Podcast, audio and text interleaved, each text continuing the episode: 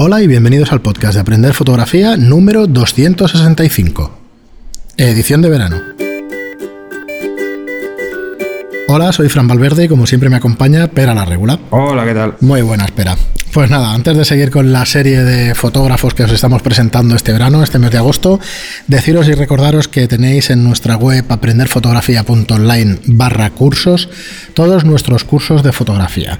Eh, son ya 14 y esperamos en septiembre poner poner más y bueno ya tenéis ahí contenido pues para pasar un verano pues bastante bastante entretenido.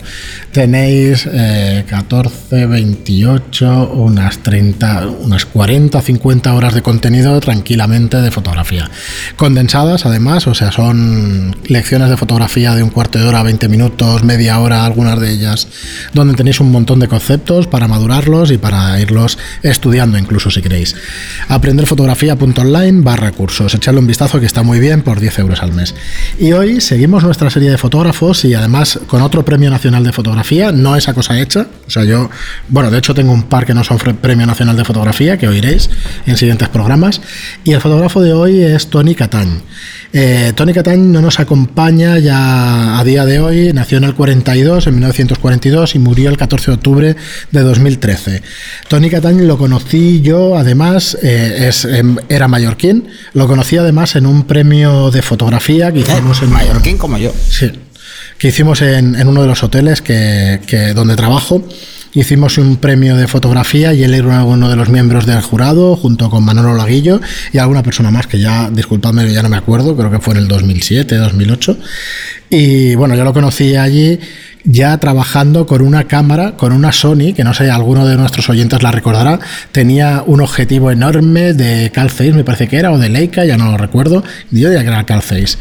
Eh, porque siguen trabajando ahora la Sony con, con Calface, que era, era un objetivo movible, ¿no? Tenías el sensor, el plano del sensor y el objetivo como un descentrable. como un descentrable, pero solo tenía el movimiento. Mm, el. No el efectivamente. Y bueno, este hombre empezó haciendo fotografía en calotipo y acabó pues con una cámara de 5 megapíxeles, un, todo un premio nacional de fotografía. Esto para demostrar que, que no la cámara no hace el fotógrafo, sino no, no. que es el fotógrafo el que realmente tiene el mérito. De hecho, estoy leyendo que, que y no lo sabía, que es, está considerado uno de los 100 mejores fotógrafos del mundo sí. según la revista Life. Efectivamente. O sea, o sea el, tío, el, el, tío, perdonar ¿eh? el, poco, el poco respeto y eso, que como estamos aquí entre amigos y eso se me escapan de vez en cuando. A ver, sus imágenes son de carácter pictorialista, ¿vale? Eh, ¿Qué predomina en su trabajo? Predomina pues los temas clásicos como naturalezas muertas, desnudo y paisajes urbanos. Que quizá es en el que más lo destacan, ¿no? En sí. el tema de naturalezas muertas. Efectivamente, tiene un montón de bodegones de fruta y de elementos antiguos como eh, elementos donde se nota muchísimo el paso del tiempo, ¿vale? Fruta podrida y cosas, cosas que dices que, que en principio es una belleza muy extraña. O sea, es, una cosa muy rara, muy, muy extraño, eh, sobre todo es el paso del tiempo. Yo lo quería traer aquí, aparte de conocerlo personalmente, porque me parece su trabajo espectacular, aunque no es de lo que más me gusta a mí, pero sí que os puedo decir que es una cosa, eh, si más no, pues original. Original. Veréis imágenes que recuerdan incluso a, no sé, yo para mí me recuerdan mucha a cosas medievales, ¿no? Tiene algunos retratos, tiene una figura de, un hombre de color, de un hombre negro con una corona, una cosa muy extraña, que a mí me recuerda mucho la época de, sí. de lo de tirar Blanc y además supongo que lo enlazo también con, con su lugar de nacimiento, con Cataluña y tal, y no sé por qué me viene a mí este, estos recuerdos. Y, y, ya os digo, el, el, su desnudo, su desnudo importantísimo también, casi, casi siempre hombres, casi siempre son. Y unos virados bastante extraños en sus fotografías. Y luego tengo que destacar que, que tú lo sabrás mejor que yo, pero el, el uso del color, de los, de los rojos muy intensos, pero granates, tirando a granates, no es un rojo.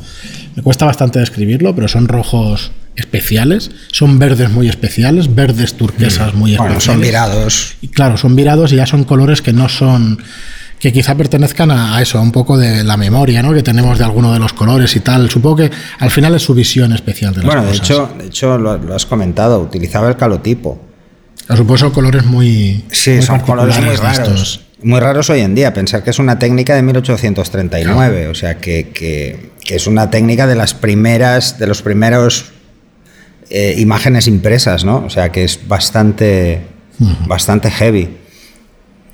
Y además este, este hombre tiene un montón de libros. Tiene un montón, sí, sí, de publicó un montón de obras.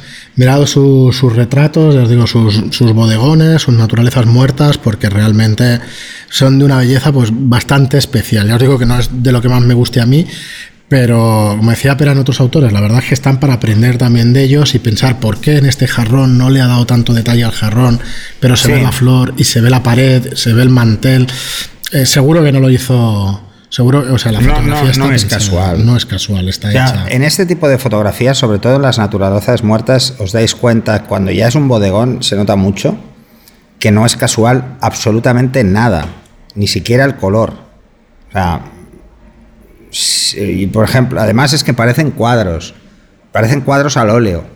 Mm, sus fotografías. Desde Venecia, busca su serie de Venecia sí, y eso. Sí, sí, Tiene un montón y es brutal. Y, parecen cuadros, incluso sus retratos en blanco y negro y los desnudos masculinos en blanco y negro que tiene son virados muy clásicos, pero muy, muy clásicos. Muy clásicos me refiero a que no son, cuando hablo clásicos hablo de principios del siglo XX, ¿eh? no hablo de mediados. no, no, hablo de, de muy, muy antiguos, ¿no? Y como si utilizara materiales para trabajar, pues, de otra época, ¿no? La verdad es que es curioso, incluso en, en estos, en los jarrones, que tienen muchísimas de jarrones con flores medio muertas, eh, es curioso la utilización que hace de la luz. Intenta hacer que casi el, el 80% de la imagen no tenga ningún peso. O sea, deja en sombras zonas enormes en una foto. Y eso es quizá lo que lo hace peculiar.